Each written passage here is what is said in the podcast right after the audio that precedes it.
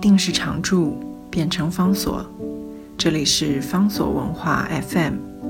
在阅读方式不断创新的时代，谈共读，是因为我们相信，当我们在阅读时，也同时在被阅读。今天要为大家介绍的书，这是王尔德 （Oscar Wilde） 这一位爱尔兰的经典文学作者，他的一部非常自传性的重要的作品，标题叫做《深渊书简》。当然，先稍微介绍一下 Oscar Wilde 是谁。Oscar Wilde 他是十九世纪非常重要的剧作家、跟小说家，还有散文家。他曾经发表过一部重要的小说作品，是《格雷的画像》。不过，他更为人知、更为脍炙人口的是他的几部重要的戏剧作品，其中包括了《温夫人的扇子》，包括了《理想丈夫》，包括了《不可儿戏》等等。有一度在一八九零年代，他是几乎不只是在英国，甚至在欧洲最受瞩目、最重要的一位剧作家。不过，《深渊书简》它记录的是在 Oscar Wilde 他变成了一位欧洲著名的剧作家之后，在他的生命上面所发生的非常悲伤、非常奇特的事情。那也就是在一八九五年，当他的《不可儿戏》在英国伦敦剧院首演，他的声势到达最高峰的时候，同一年在《不可儿戏》。这个首演两个月之后，他被指控他跟另外一个男性有同性恋的关系，而当时同性恋，尤其是同性恋的性行为，是法律所管辖的罪恶的行为。他上了法庭，在法庭抗告，但是在一个月之后，他被法庭宣判有罪，被判刑两年，所以他不得不在一八九五年的五月。锒铛入狱，在狱里面过了两年的时间，在那个两年的时间当中，他完成了这样的一部作品。这部作品就是被视为历来最诚实，但是也是最苦痛的一封情书，那就是《深渊书简》。这个《深渊书简》的对象，写作的对象。也就是当时跟他有着这个男同性恋关系的这一位青年，叫做波西，同时也就是害他必须要面对官司，乃至于锒铛入狱的这样的一个人物。他之所以被告，告他的人就是这位波西的爸爸，而且波西在过程当中，因为对他爸爸的这种跟他爸爸之间的。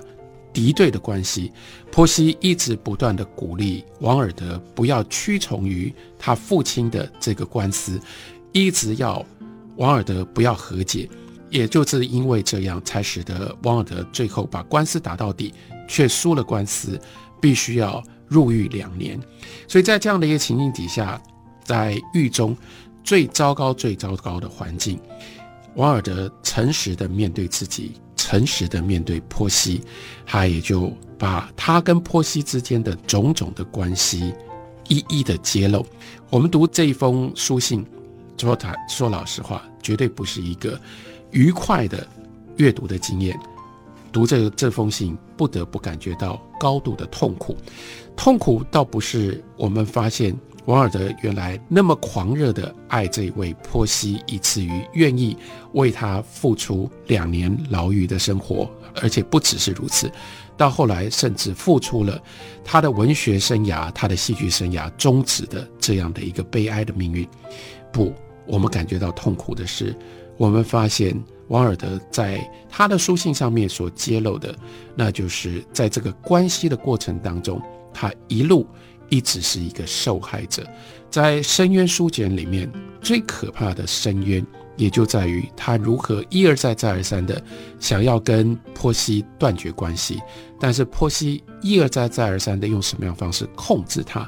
波西控制他的方式是靠着情绪，是靠着非常非常激动，时而想要自杀，时而羞辱他，时而苦苦哀求他，用各种不同情绪的手段。迫使王尔德虽然一方面跟波西有这样的爱情关系，更重要的是，他的那个爱情关系变成了一个宿命可怕的一种绑架。他被绑架在波西的身边，包括波西把他的财产用什么样的方式挥霍，但是每一次每一次他要离开这位情人的时候，波西总有办法用他的情绪，用他的情绪的反应，绑架了王尔德。然后用这种方式让王尔德无法离开。王尔德这个深渊书简，他的深渊就在于爱情并没有那么深。可是倒过来，这个人当他觉得他没有办法离开你的时候，被绑架、被勒索的这个人有如何的苦痛，又必须付出何等可怕的代价？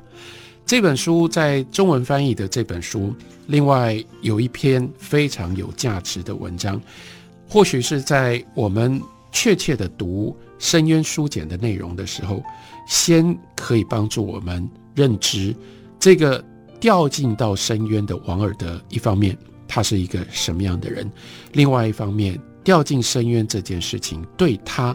乃至于对于世界的文学史是一件多么可怕的悲剧。这篇文章是法国作家安德烈·纪德他所写的，中文把这篇文章翻译叫做《我眼中的王尔德》。透过纪德所看到的王尔德，的确非常的准确，而且非常的迷人。他把王尔德究竟是什么样的一个人，以及入狱这件事情写出深渊书简。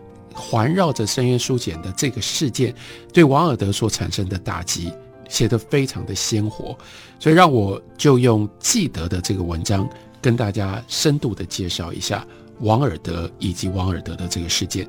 记得说，凡是在王尔德人生尾声才接触他的人，只看得到他出狱之后憔悴落魄，很难想象他早期的才华洋溢。记得他说他自己非常的幸运，一八九一年。他就认识了王尔德，他当时拥有萨格伦眼中口中所说的伟大的天赋，也就是他的艺术的成就。他的姿态意气风发，他的成就早已经注定，仿佛只需要迈步向前，就是他的成就。他的著作震惊文坛，又风靡世人，每一出戏剧都是伦敦街谈巷议的话题。他非常非常有钱，赚了很多的钱。身高、身材高挑，容貌俊美，人生满载着好运与荣耀。有人把他比喻为酒神巴库斯，有人把他比喻叫罗马皇帝，甚至是阿波罗在世。毋庸置疑，他当时英姿勃发。在巴黎，王尔德住在巴黎，在巴黎，王尔德所到之处，人们口耳相传，甚至有荒谬的谣传。说他是爱抽着金嘴香烟的人，他经常手拿着一朵向日葵在街上漫步。他擅长把世俗的名气玩弄于鼓掌。他非常明白如何在真实的性格之外投射出风趣幽默的幻影，并积极扮演这个角色。记得回顾他自己呢，是在另外一个重要的诗人马拉美的家里面。听到有人提起了王尔德，说他非常非常有风度，而且很会说话，让我也就是记得很想认识，但是他不敢抱持任何的期待，那就表示他当时对于王尔德何等的崇拜。多亏有一位知道他心愿的人帮他牵线，所以邀了王尔德一起吃晚餐。他们在餐厅碰了面，一共有四个人，但是席间。只听到王尔德一个人不断的在说话。王尔德呢，他不是跟别人对话，他是单方面的叙事，他几乎没有停过。他说话的口气呢，和缓温柔，声音非常的悦耳。他的法语讲得非常非常的纯熟，但是呢，他有时候他还故意会装一下，假装他要找对的法语的字跟词，用这种方式吊听者的胃口。